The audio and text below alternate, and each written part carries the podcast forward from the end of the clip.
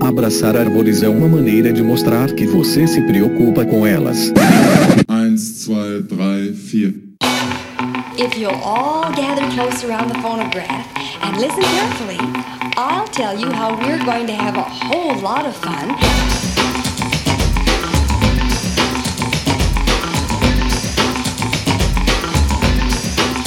Howdy! Aqui é Fernando Lima e este é o Desabraçando Árvores, um bate-papo sem firula sobre ecologia e conservação, a vida, o universo e tudo mais. E eu estou aqui direto de Atibaia, São Paulo, e comigo está o nosso Biwan Kenobi, o professor Fabiano Rodrigues de Melo, direto de Viçosa, Minas Gerais. This is Obi-Wan Kenobi. Fala, turminha do meu coração. Tamo aí para mais um lindo episódio do Desabraçando Árvores.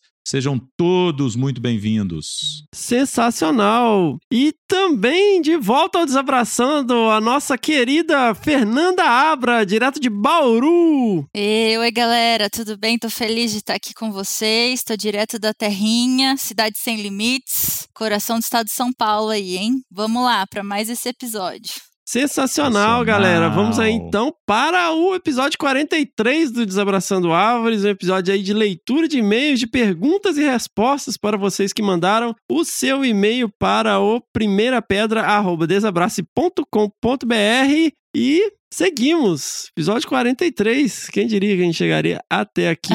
Ó, Lembrando sempre das nossas redes sociais, nós temos aí a nossa página no Facebook, que é o Desabraçando Árvores Podcast, lá no Instagram, que é o Desabrace, e também temos no Twitter, Desabrace, e o nosso canal no Telegram, né, onde a gente posta umas notícias lá e tal. Eu queria aproveitar, como sempre, para convidar vocês a se tornarem ouvintes de podcast raiz e baixar lá no podcast Addict ou o Castbox. Não fiquem presos aí às plataformas mainstream. Onde você ouve, Bião? eu ouço agora no Apple Podcast para ficar contabilizando para vocês. Mas baixo também, eventualmente, no Spotify. Hum, e você, Fê? Eu e Gambá, a gente tá no Spotify ainda, mas a gente vai migrar também, porque eu vi que a contabilização é melhor, né? É, a gente tem que ganhar a podosfera de verdade. O Spotify é- não é podosfera de verdade. Mas enfim. Galera,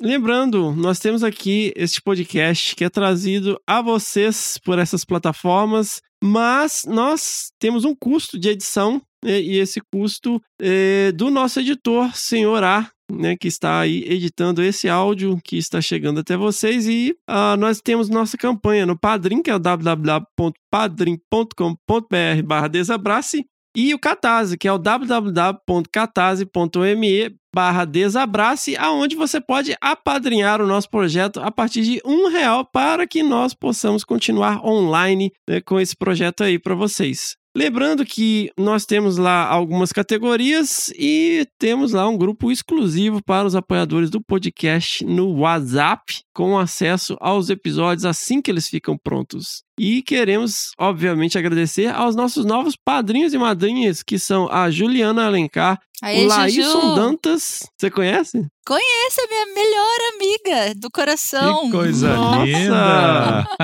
BFF Forever. Gente, eu posso só fazer uma, vou falar uma coisa da Ju. Vocês vão, ficar, vocês vão ficar impressionados. Ju, ó, se estiver me Hum. ouvindo, você sabe, né? Eu sou super amiga. A Ju é engenheira hidráulica pela Poli, onde ela fez mestrado e doutorado em engenharia hidráulica da Poli. Aí, não contente, ela passou num vestibular para biologia também na USP. E aí ela tem a própria empresa. Ela também tem um PIP da FAPESP com uma inovação tecnológica, né, no setor de drenagem, etc. Ela, é- Uhum. ela faz todos os serviços de casa, assim, de costura, etc., sozinha. Ela tem dois filhos, é casada, tem minha idade. E o mais surpreendente é que ela costurou o próprio vestido de noiva e ela dá aula na FATEC e ela orienta a gente e ela está fazendo um pós-doc. Então, Tá, rapaz, mas é super power poderosa mesmo? mesmo. hein? Juro, ju- eu tenho um agradecimento na minha tese de doutorado. Eu faço um agradecimento a Juliana Alencar, porque ela é uma mulher muito inspiradora na minha vida. Ju, eu te amo, te amo. Parabéns por tudo. E obrigado por nos apadrinhar, né?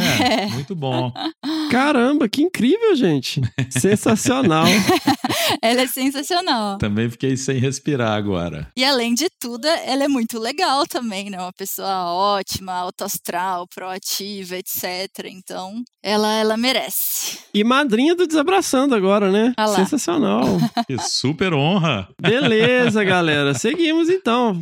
Como eu falei, Juliana Alencar, grande amiga aí da Fê, o Laílson Dantas e o Jefferson Freitas. Aê! Valeu, galera. Muito bem, Nossa gente. campanha virtual de Pague uma cerveja para um desabraçador. Por falar em pagar cerveja para um desabraçador, nós temos um movimento às quartas-feiras. Né, nós já tivemos o primeiro e o segundo na próxima quarta. Esse episódio aqui estará online no domingo. Então, na quarta-feira, às sete e meia da noite, nós temos o Quebião. Desabracerva. Desabracerva, né? Deixa eu falar no- na entonação correta. Desabraceva, um movimento aí, abrace menos, beba mais, né, galera aí. A ideia, galera, não é ser uma live, aquele negócio, a gente transmitindo e respondendo perguntas e o pessoal mandando, brigando entre si, né, lá nos comentários. Como a gente tem visto aí em algumas lives. Nas lives, né? A ideia é a gente ter um espaço mesmo aonde os desabraçadores possam trocar ideia com a, a galera que tá aí participando, interagindo, né? Pessoas super bacanas já participaram, Flávia Miranda, Cláudio Pádua, Fabiano Melo, né? Luiz Antônio Fernando Gambá, Lima. Rogério Cunha de Paula, Ronaldo Morato, galera bacana aí que tá na linha de frente da conservação, participando com a gente. Fernanda Abra. Fernanda Abra não participou, não, bajulador. Ah, do Desabracerva, não? Ainda Pô. não. Mas é um bajulador mesmo, né?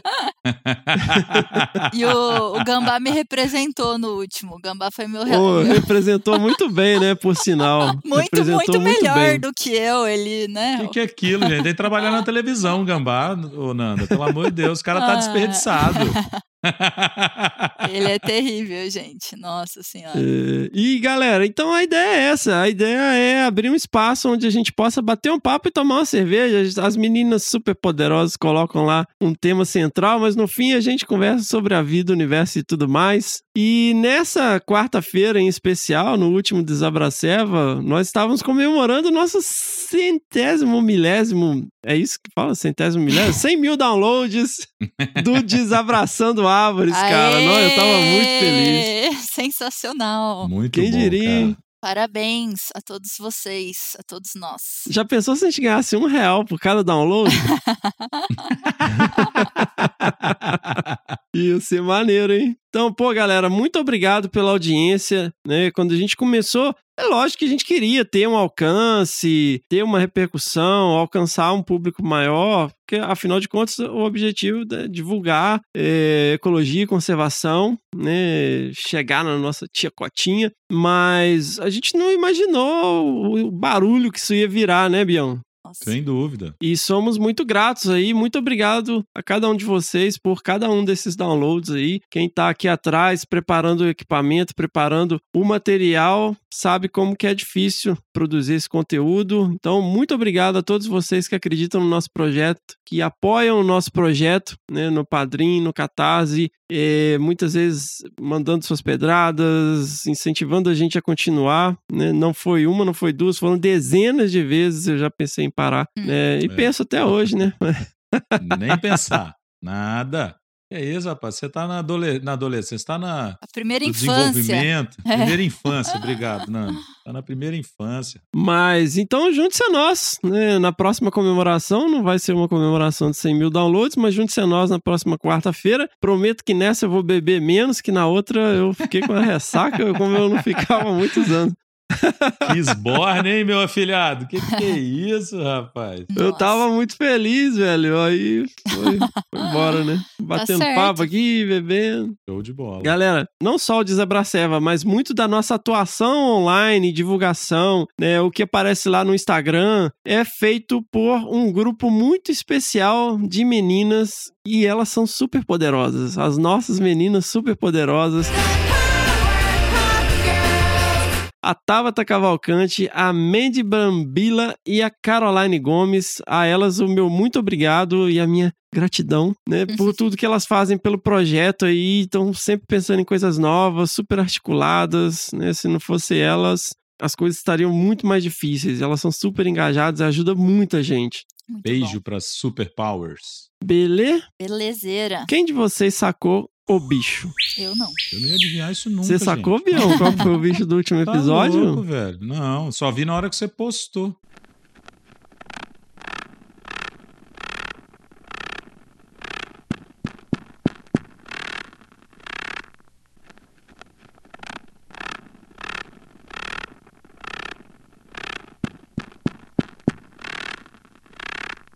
Cara, eu fiquei muito empolgado de ter achado isso, bicho. Porque é uma aranha. Muito legal, viu? Nunca, nunca acertaria. É, Aranha surreal. lobo, gladicosa gulosa. Engraçado, Nossa, cara, né? muito sensacional. Por que será que é- tem esse nome? Ah, meu, vai saber, né? Mas é uma aranha bem parecida com aquelas aranhinhas que dão em jardim e tal. Não, e é muito legal. Eu, quando tava na graduação, eu era louco com aranha, eu tive umas caranguejeiras. Obviamente que isso não é legal, mas enfim. E, e é interessante essa parte do, do acasalamento, elas vão dando tapinhas, né? Elas vão batendo com a, a patas, né, com as patas no chão pra avisar a fêmea, que depois da, da cópula, geralmente a fêmea mata o macho e come, né? Olha só. E ele vai dando esses tapinhas pra se identificar e tal, mas eu não sabia que elas ronronavam, velho. Isso é muito maneiro. Nossa, fiquei super empolgado e mais empolgado ainda porque nós teremos a chance de convidar um especialista aqui pra falar de aranhas, cara, que eu acho sensacional. Muito legal. O que eu fiz uma zapeada aqui rápida, né?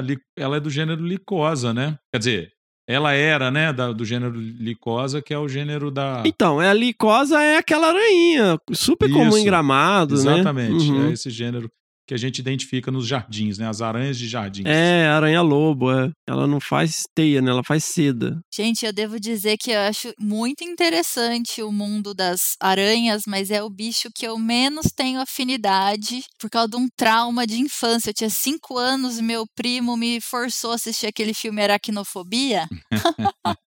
Na época, mil anos atrás. Nossa, eu não, não sou muito com aranha, não. Ah, aquele filme tem uns pedaços meio galhofa, assim, né? Que a aranha sai Nossa. pulando. Nossa, cara, muito galhofa. Tem umas coisas ali muito galhofa. Mas pra uma criança de cinco anos, né? Nossa senhora. Sério que você tinha cinco anos, Fê? Pô, eu lembro desse filme, eu tava na faculdade, eu acho já. Eu era bem novinha, viu, Feira? Bem criança. E eu lembro que eu fiquei com medo, mas meu primo insistiu, botou a fita lá, na época era fita, né, da locadora. Aham. Nossa, eu fiquei uns tempos sem dormir, viu? Não, sensacional. Galera, e vamos tocar então o bicho do próximo episódio.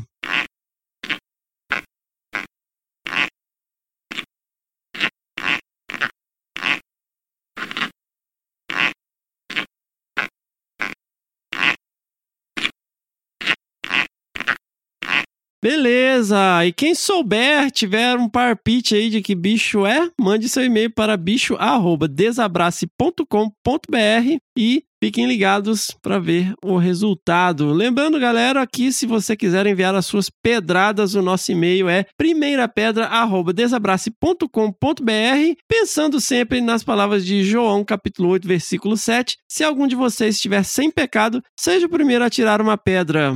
Vamos lá para as nossas pedradas. Muito bem! Quem jogou isso? Quem atirou essa pedra? A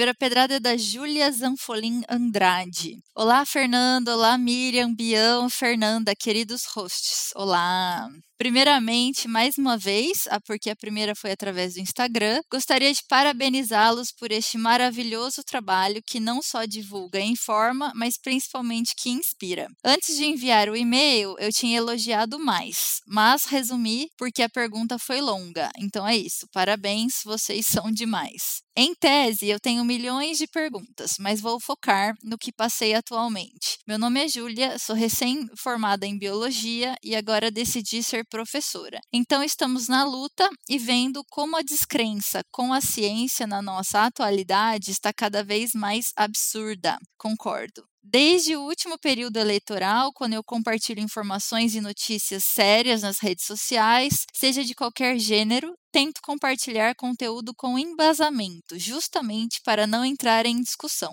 Mas recentemente, falando da situação da Covid, isolamento, gripezinha, entre aspas, e blá blá blá, adivinhem, recebo comentários de cunho político. Tudo bem, ignorando com sucesso, pois Facebook e seus usuários são ignorantes, acho que é alguma coisa assim. Nossa, que pejorativo, né? Usuários ignorantes. Generalizado. É, Nossa, todos os usuários do Facebook é ignorante? Você é um Né. ignorante, Bião? Nossa senhora.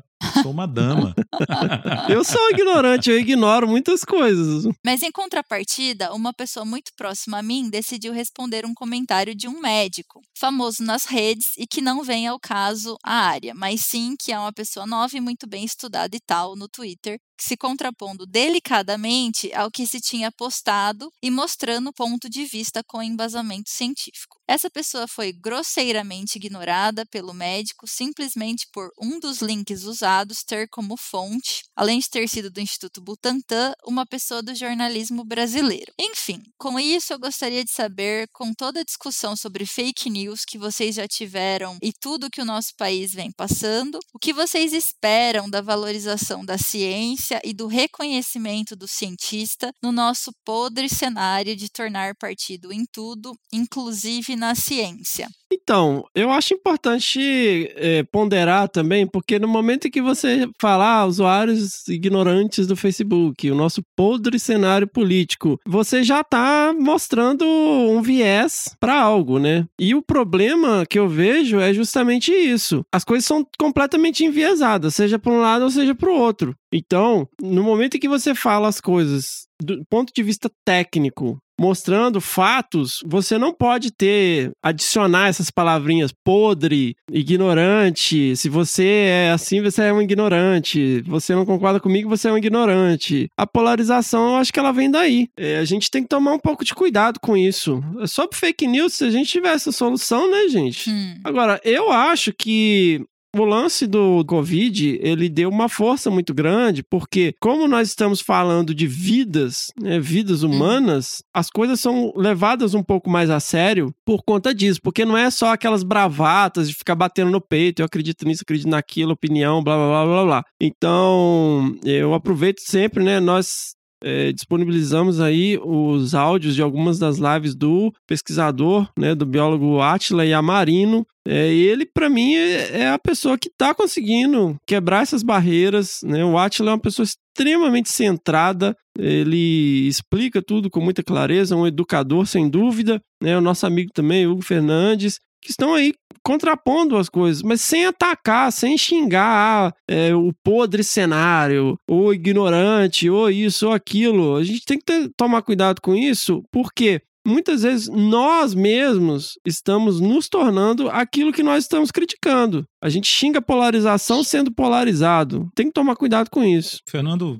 né, abordou bem isso. Eu também sou muito dessa vibe de que uma discussão né, técnica, profissional, ela precisa se dar o devido respeito. E as pessoas estão esquecendo disso. Ah, mas são redes sociais, cada um fala o que quer. Cara, mas são assuntos sérios, técnicos, que a gente precisa necessariamente ter o respeito às pessoas, principalmente porque são pessoas públicas que estão exercendo cargos muitas vezes, né, públicos, que a gente precisa dar a elas o respeito que elas merecem nesse sentido. Ah, mas ela faz bobagem, faz isso, cara, mas é seu dever ser polido, ser educado para você exigir respeito e educação. E outra coisa, você jamais pode deixar a sua opinião como sendo a verdadeira ou a mais correta e entrar no debate desmerecendo a outra pessoa, dizendo que a opinião dela é uma opinião péssima de merda ou qualquer outra coisa. E eu vejo que a maioria das pessoas, e aí eu reforço o que o Fernando falou do Átila, que ele no debate, por exemplo, do Roda Viva, ele foi Nossa. extremamente polido Sim. e inteligente nas respostas quando ele era apertado em relação à questão política. E eu acho que a gente tem que ser assim. O debate não é político, é um debate técnico. Se a gente for entrar na política, se candidate então a vereador, a prefeito, vá trabalhar no executivo como um, né, um, um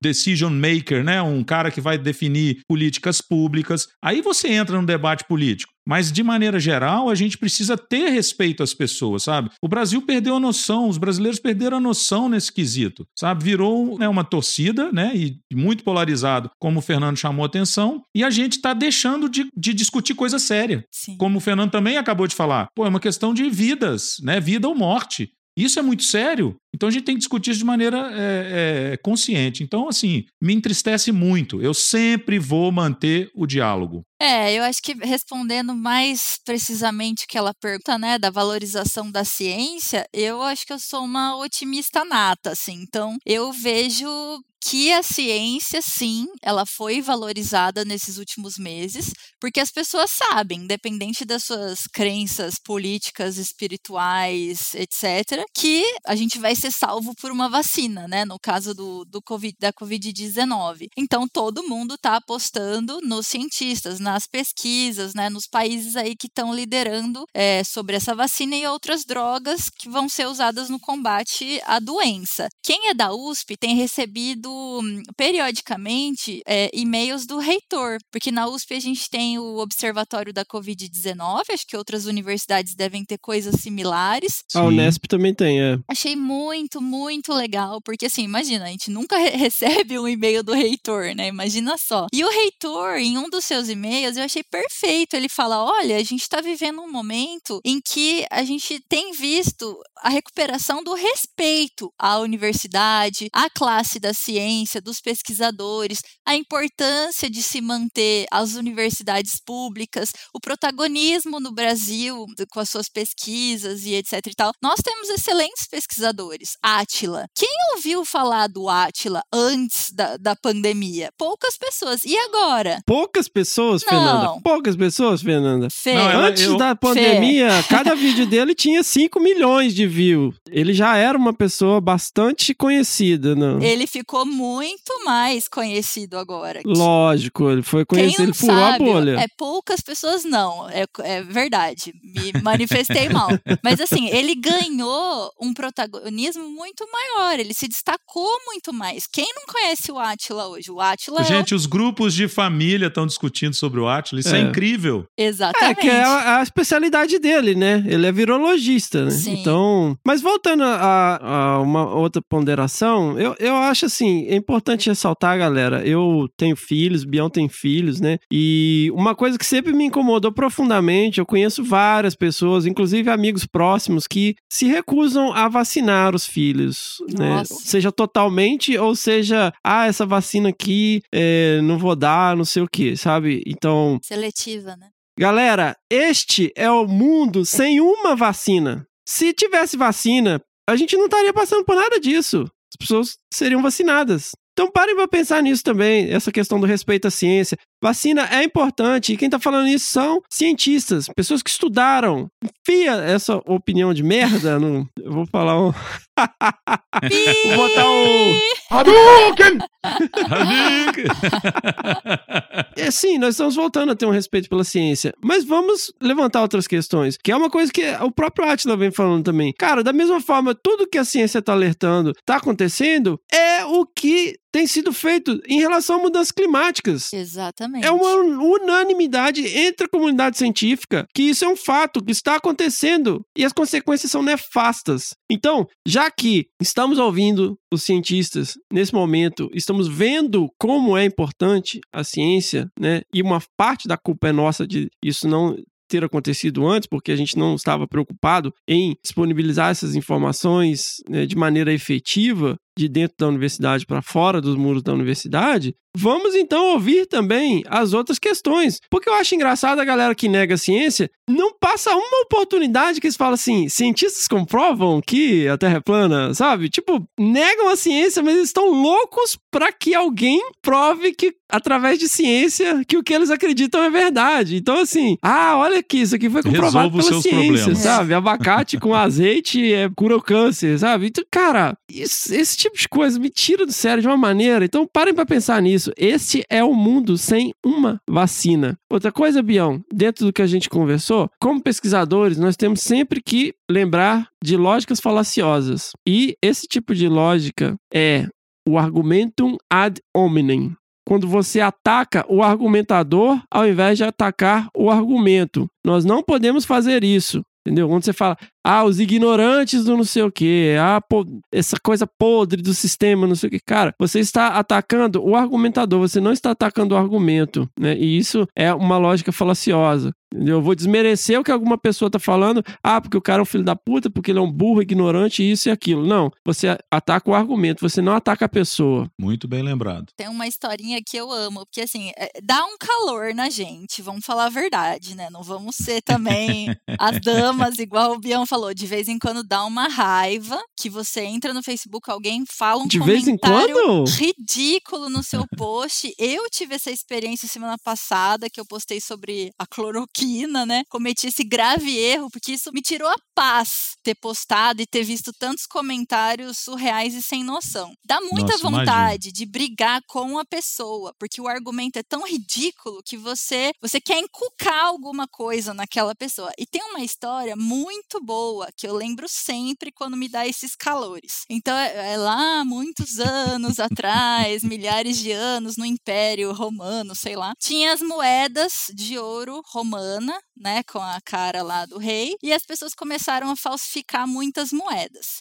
E aí o rei, o imperador, sei lá quem que vocês querem chamar, Imperador. é, ele quis criar um método para detectar, tirar a corrupção das moedas e ver quem que estava fazendo essas moedas erradas. Então eles contrataram lá um fulano que ia ser o responsável em se treinar para ver quais seriam essas moedas falsas e as verdadeiras. Aí tinha um dos caras, o que mais se destacou, o que mais teve sucesso na identificação das moedas, foi o cara que só se especializou na moeda verdadeira. Então, ao invés de ele perder o foco é, e decorar como eram as moedas falsas, ele se especializou em saber detalhe por detalhe, tamanho, densidade, tudo que vocês podem imaginar em relação à moeda sobre a moeda verdadeira. E com isso ele teve mais sucesso. E eu trago isso para essas discussões. Então, assim, dá muita vontade de você apontar erros crassos que as pessoas cometem o tempo inteiro nas redes sociais. Isso tá errado, olha isso, olha não sei o que, olha tal. E discutir, xingar e não sei o que, porque dá o calor.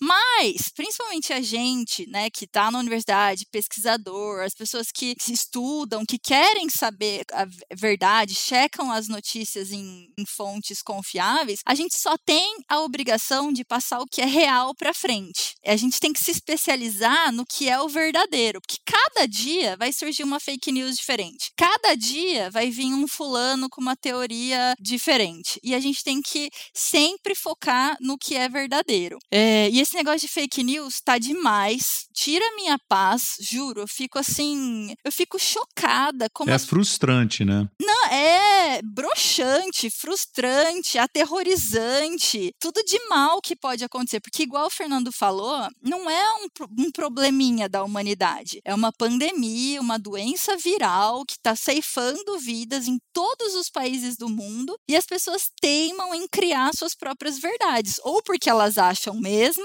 né, que para mim é o ápice da arrogância, uma pessoa que não é especialista em nada e ter lá a sua verdade, outra porque é uma pessoa maldosa, que quer confundir, quer criar o caos, né? Eu só vejo dois motivos para criar fake news: arrogância e maldade. Eu entendo, né? Dá o calor, dá a raiva, a gente tá vendo muita coisa errada no Brasil, tudo é nivelado para torcida de futebol. Então, na política, parece que é Palmeiras e Corinthians. Na ciência, ou você acredita ou você odeia. É tudo polarizado, parece torcida de, de estádio de futebol. Tá ridículo, né? Em outros países tem também? Tem. Mas eu tenho um monte de gente que mora nos Estados Unidos e fala, apesar da po- polarização política, aqui as pessoas respeitam, né? O governo tomou uma decisão, você não pode sair de casa, você fica na sua casa, você não vai na, na manifestação, né? Não vai fazer manifestação de carro na rua. Bom, enfim, esse tipo de coisa. E isso é uma estratégia também, né, Fê? De quem espalha fake news.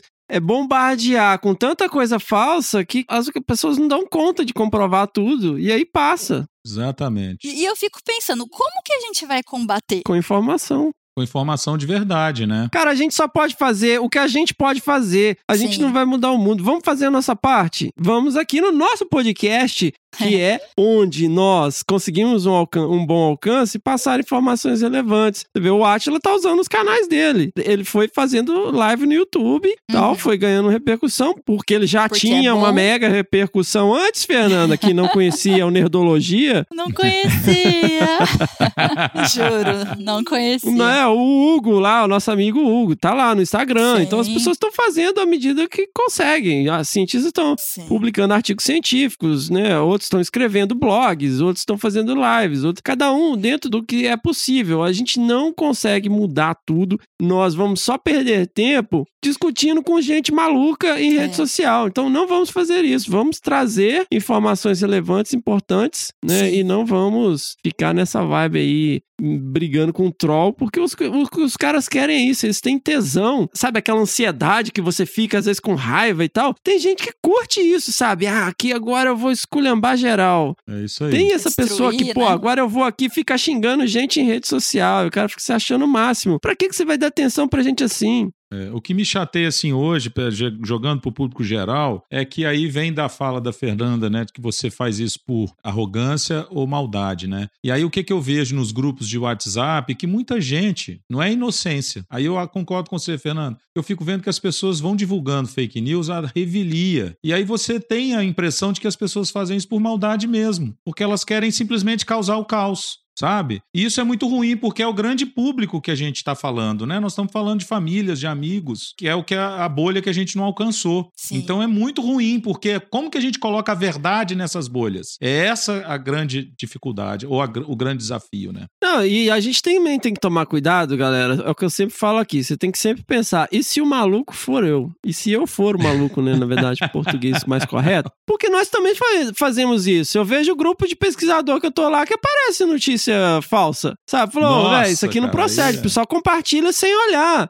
É basicamente Nossa, isso, né? é então, terrível. para de É. compartilhar link, porra. Lê, as- lê tudo. Leia Se as pessoas lessem tudo antes de compartilhar, a gente não teria esse problema. É por isso que lá nos grupos do Desabraçando, ou você coloca uma descrição, ou você toma bloco, entendeu? Não vai ficar... Porque, cara, tem grupo que a gente fica lá recebendo link o dia inteiro. Que saco, cara. Que que é isso? E é assim, eu li o título dessa matéria aqui e... é- Nossa, isso aqui é muito importante. Vou compartilhar pra todo mundo que eu conheço. Porra, lê, porque é impossível que a pessoa que encaminha link o dia inteiro leu tudo que ela tá encaminhando. Porque não é Concordo. possível que a pessoa leu 20 artigos no mesmo dia, todo dia. Pô, peraí, cara.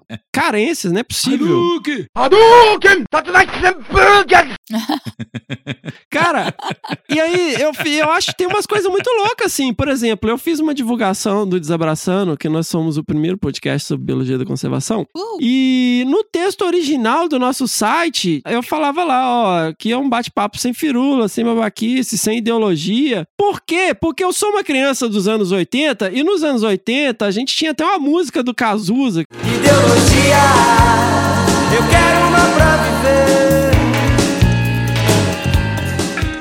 sim. E, tipo, ideologia não era uma palavra proibida. Cara, o que eu tomei de cacete porque coloquei essa palavra no texto, tipo assim, no momento em que você fala que, tipo, ó, sem ideologia, quer dizer que você é, tipo, nazista. Sim. Falei, Caralho, velho, eu não sabia que tinha assim, ficado proibido. Agora eu percebi, né? Mas, pô, o que eu tomei de porrada por causa disso, cara, é uma besteira. Enfim, Surreal, né? Tá complicado. segue lá, Entendeu, Fê. Eu tô no primeiro e-mail ainda. Jesus amado. É. E olha, eu, eu ia falar, ah, recebi a pauta do podcast, vai ser curtinho esse. Doce engano. Então vamos lá, gente. Retomando, estamos no e-mail da Júlia. Ela continua. Como se já não tivesse falado o suficiente, mas a gente também desenvolveu, né? Gostaria de perguntar para a Fernanda, muito sua fã. Ah, que linda! Olha, que muito fofo. obrigada. O quão, Nossa! Ai, o quão difícil é pedir um remanejamento de um pequeno trecho de rodovia. Uau! Sou do Oeste Paulista, mais precisamente Santo Anastácio, e vou dizer que eu já almocei no restaurante da Pracinha de Santo Anastácio, mesmo bairro de Presidente Venceslau e Prudente, já citado em outros episódios. E por que isso importa? Por quê? Ah, eu Porque- morava em Teodoro Sampaio, do lado de Presidente Prudente ali. Ah lá. Porque é uma cidade pequena, super do interior, com prefeitura complicada. Então, qual o nível de dificuldade de remanejar um trecho de rodovia? Eu não sei bem o que ela quer dizer com remanejamento de trecho de rodovia. Eu imagino que ela está falando aqui de mitigação do atropelamento de fauna. Aí ela fala aqui: queria só comentar por último que, ironicamente, um pouco antes de te conhecer nas redes, Nanda, passei um episódio com animais em rodovia, resgate da gata Cisquinha. Então, é, minha visão aguçou demais e vejo até os menores bichos durante uma viagem de carro. E nessa brincadeira, mais ou menos uma semana, atravessei por um cágado neste trecho que comentei. Pois é, esse é o, é o problema de quem começa a prestar atenção, né, em questões de atropelamento, rodovias e tal. Você começa a ver tudo, é o Jungle Eye do Fernando, só que é o Road Eye, Roadkill Eye. Olha aí, Road Eye. Carcass Gostei. Eye.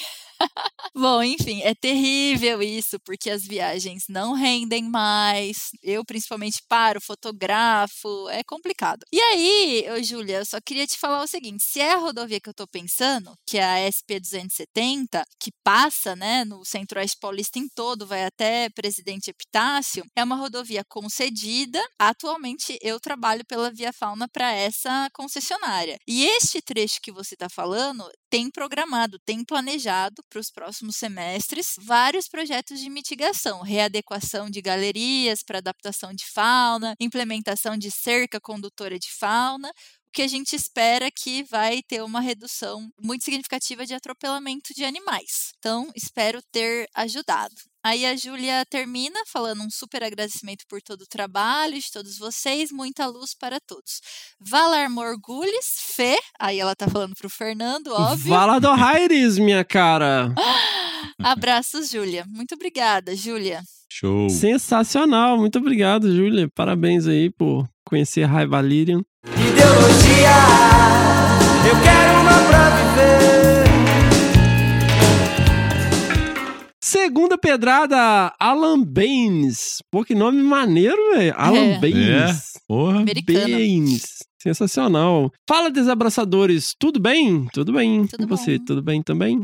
Descobri vocês há pouco tempo, quando a Flávia Miranda divulgou o episódio que ela participou no Facebook. Olha aí, grande Flávia Miranda. Um grande beijo aí, Flávia. A Flávia participou do no primeiro Desabracerva. É mesmo. Naquele tempo, não comecei a escutar vocês, mas depois de sair do primeiro trampo e vir para a área de consultoria ambiental, mais precisamente resgate de fauna, vocês se tornaram companheiros nos deslocamentos entre um trecho e outro. Outro episódio que me instigou mais a ouvir vocês foi o Desabraçando número 3, Lobos, Onças e Chupacabras, pois conheço a lenda do Rogério Cunha de Paula, já que o lobo-guará é meu animal preferido. Olha aí, estava esperando ouvir todos para escrever, porém duas dúvidas me corroem. Galera, não precisa ouvir todos os episódios para responder, você pode ir Uhum. mandando. A primeira é: para trabalhar com conservação é preciso estar ligado à academia? Academia, galera, não é as academias que estão sendo liberadas aí na pandemia. É a universidade, tá? O mundo acadêmico.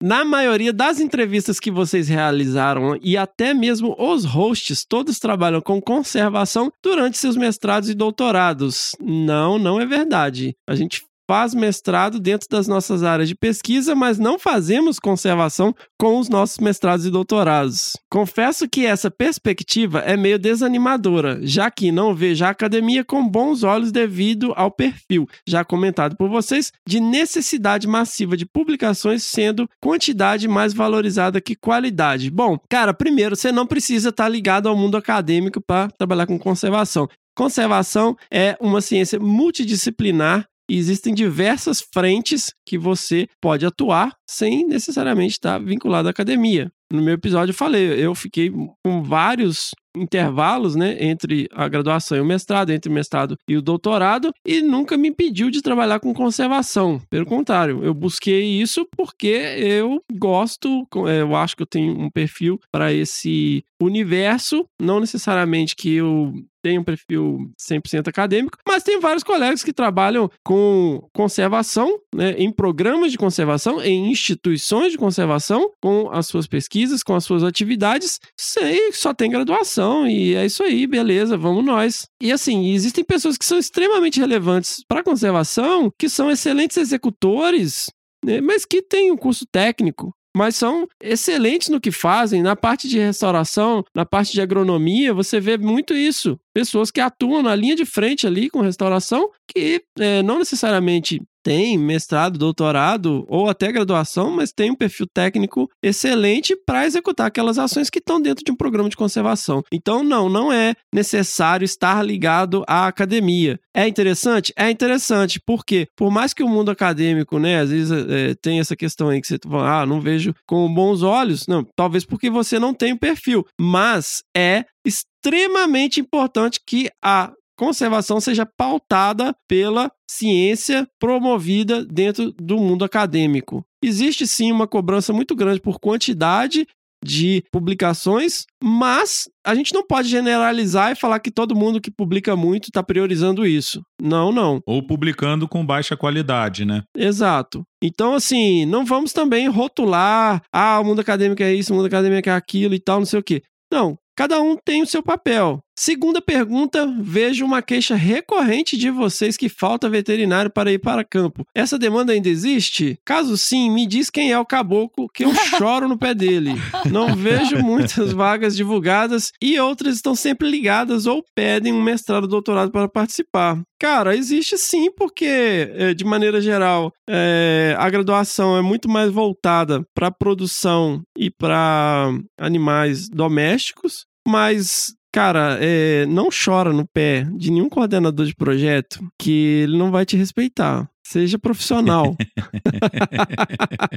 Já conversamos bastante sobre isso, inclusive nós três aqui, né? É, cara, prepara um bom currículo, um bom e-mail, entre em contato. Essa demanda existe, né, Bião? Diz aí, você que é um cara que tá demais, direto cara. aí na linha de frente de manejo. Não, exato, é isso que eu ia falar, assim, é impressionante como a gente tem, né, demanda para isso, sim. Os projetos de conservação que ele menciona acima, ou projetos de manejo, né, de forma geral, ampla, né, manejo em cativeiro, manejo na natureza, eles estão sempre com o aporte, né, e suporte técnico veterinário, porque tem que se encaixar, não é chorar no pé de ninguém, não. É se encaixar, procurar as oportunidades. Gente, o que eu tô vendo de live de profissionais médicos veterinários falando sobre fauna silvestre é uma coisa absurda, que envolve projetos, que envolve cativeiro. E hoje a gente vai ter demanda por criadouros, né, sejam científicos, criadouros comerciais, jardins zoológicos. A gente vai conter essa demanda por muito tempo, né?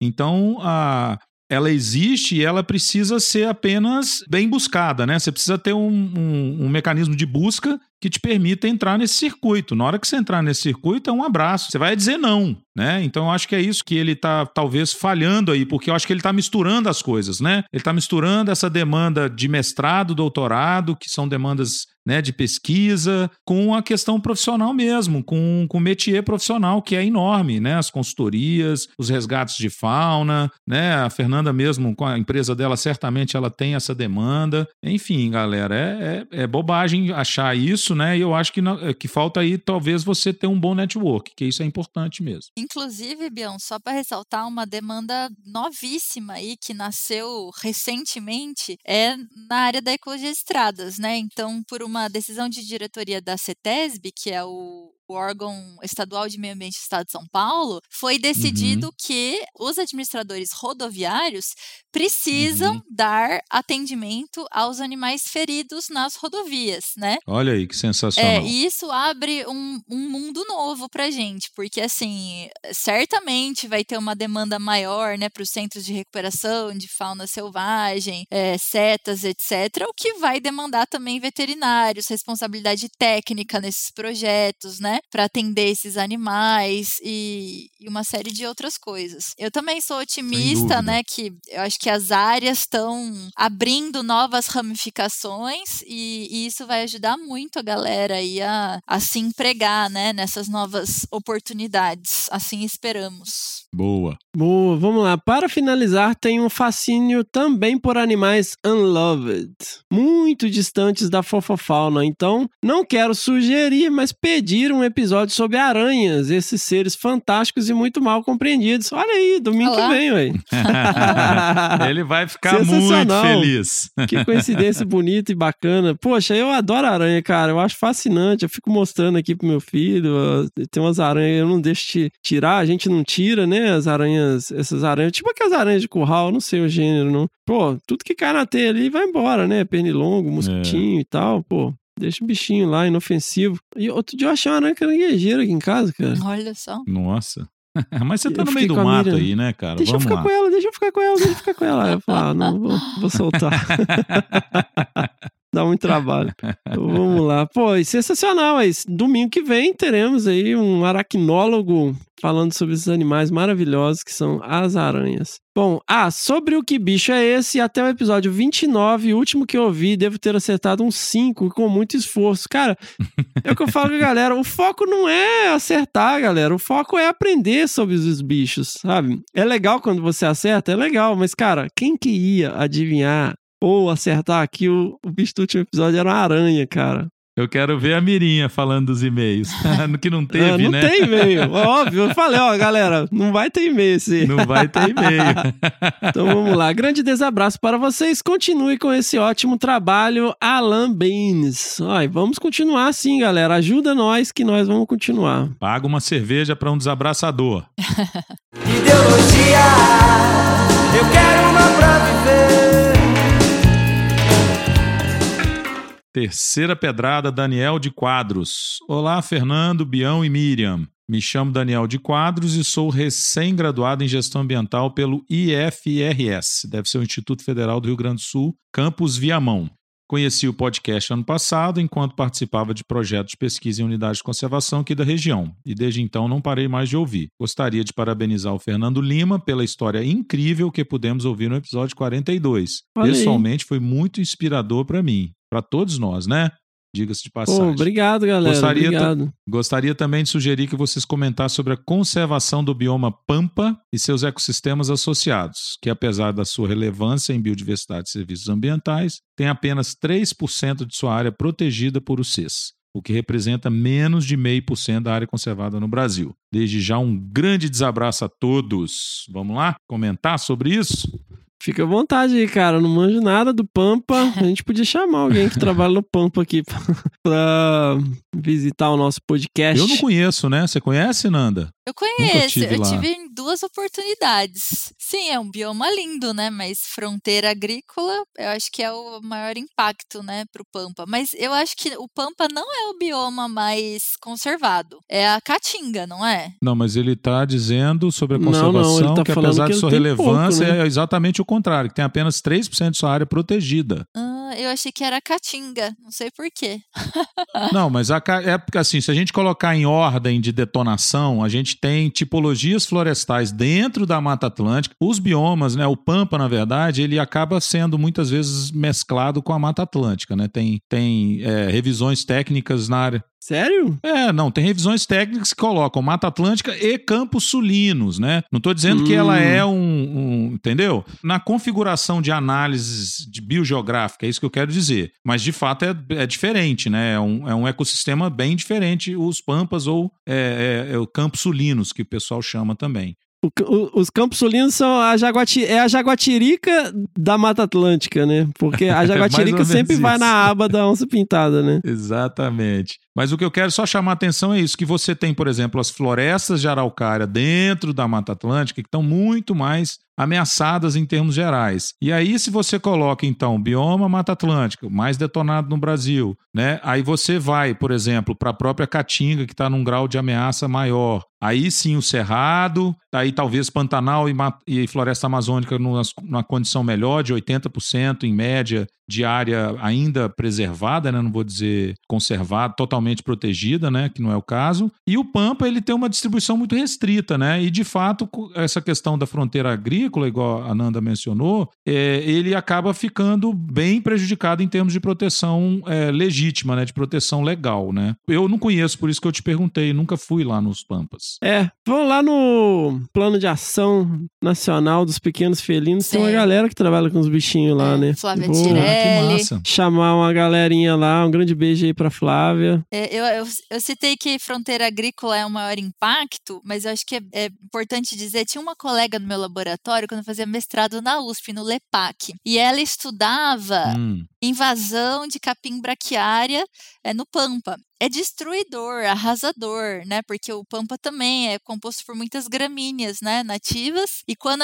tem regime de pastagem, etc e tal, conversão de solo e que o pessoal planta braquiária, isso parece que é uma das coisas principais aí para alterar, né? O Pampa. Então ela fazia diversos estudos com manejo de fogo. Era muito interessante. Sensacional.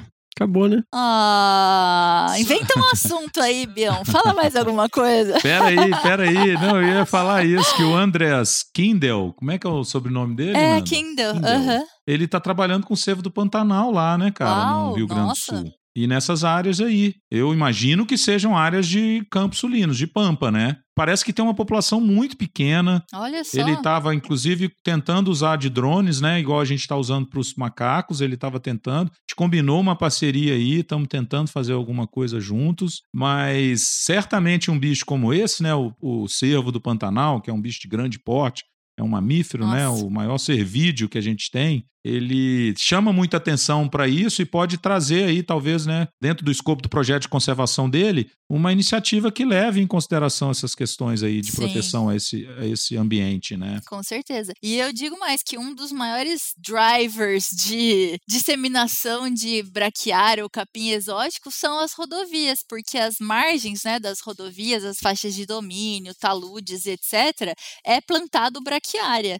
Então, eu acho que a gente devia pensar aí, né, numa legislação, um protocolo diferenciado. Tem concessionárias usando, né, capins diferentes, gramas diferentes, para que eh, seja reduzido esse potencial invasor, né, da braquiária, porque quem não sabe é um capim africano, muito palatável, né, Pro gado, é né? um componente nutricional muito bom aí, custo-benefício bom para gado. Resistente, agressivo do ponto de vista de dominar novos ambientes, né? Tá aí, ó, nova pauta, espécies exóticas invasoras. Temático. A gente já fez isso quando eu precisava esculhambar o filme O Predador de 2018. Eu tive que levantar uma discussão aí sobre espécies exóticas, invasoras, alienígenas, Nossa. alien species, hotspots de biodiversidade, é, caça por troféu. Galera, este foi então o Ah. episódio 43 Não, do Desabraçando não, Árvores. Uai, não, não. Eu tava com muita saudade disso, devo é. confessar. Oh, que saco. Uai, conta um caos aí então, Fê. Caos, não é um caos, mas eu só, assim, da, da- Eu quero contar um. é, da quarentena, só vou falar o que, que tá acontecendo na minha vida. Vocês não estão respeitando a quarentena? Agora, Vocês têm caso do quê? De trocar a lâmpada, trocar a resistência de chuveiro? Que que é? Agora me apertou sem me abraçar. Vai, Nanda, conta o seu caos aí primeiro. Não é um caos, não, é só uma. Desde que começou a quarentena, eu tive eh, dois picos, né? O primeiro foi de meio prostração, assim, fiquei muito preocupada, muito louca com as coisas da, da doença, né? Pensando em consequências aí pra família. Produ- Todos nós. Produtividade baixíssima, assim. Eu tinha tempo, tinha todas as condições de trabalhar e não queria. Não, não tava na vibe de fazer isso. Agora, gente, mudei a chavinha e tô, Ótimo. assim, super bem, muito produtiva. Tô mais, mais animada, né, de ter voltado a trabalhar, porque é uma, uma, uma cadeia, né? Quanto mais, menos a gente faz, menos a gente quer fazer, vai ficando mais chateado, mais triste e tal. Então, eu, eu saí dessa. Então, e é só isso. E participar desse programa é, é parte, né, de ter mudado a chavinha. Eu acabei negando várias oportunidades de fazer live. Nunca fiz uma live na vida. Vou fazer a próxima no O Bião, por outro lado, né, Bião? Já- não sai da internet. Eu sonhei com o Bião hoje. Bião, você não sabe. Ai, ai, ai. Lá vem. Porque ontem eu comentei com o Gambá. O Bião é onipresente. Eu abro o Facebook e o Bião tá lá. Eu abro o Instagram Instagram, o Bião tá lá. O Bião falando, acontecendo e publicando, não sei das quantas. Eu sonhei com você. Ai, foi muito engraçado. É tão onipresença que até no sonho, né, Nanda? Nossa, mas muito bom, Bião. Eu acho que você que tá certo, viu? É, não, é difícil acompanhar, mas eu tô tentando, e é um pouco dessa história que eu quero contar, que a gente tá fazendo né, um movimento aqui na, na cidade de Viçosa para transformar o macaco aurita, né, o sagui da Serra Escuro, no mascote da cidade. E a gente começou isso relativamente tem pouco tempo, para mostrar para quem né, vai nos ouvir, galera, que esse tipo de trabalho, que exige sim, né, paciência, jogo de cintura, didática, ele não pode ser menosprezado em relação ao melhor trabalho da academia que você está fazendo. Você tem que levar para o mesmo plano de importância essas linhas de frentes. E por isso que eu quero contar essa historinha, porque tem pouco tempo que a gente fez uma parceria com uma vereadora, Brenda, e ela nos apoia porque ela apoia a causa animal, e ela vem então trabalhando conosco essa questão de nos ajudar no Centro de Conservação dos Saguis da Serra, que eu coordeno aqui da Universidade Federal de Viçosa. Até que a gente falou, pô, por que não, né? Já tem outros municípios no Rio que já criaram leis específicas para o macaco aurita, a gente então falou, vamos tentar trazer essa novidade para Viçosa. E aprofundamos isso, né? A parceria, envolvemos alunos, a própria universidade, e agora, esse mês, a gente teve as duas votações na Câmara Municipal aprovando a lei, então, municipal que torna o macaco aurita mascote da cidade de Viçosa. E o mais legal. Ê! Parabéns. E o mais legal é que a gente vai ter um dia para comemorar isso, dia 17 de junho, já na sequência da Semana do Meio Por que Ambiente. não Flaviceps? Olha lá. Porque aqui não existe Flaviceps, meu querido afilhado.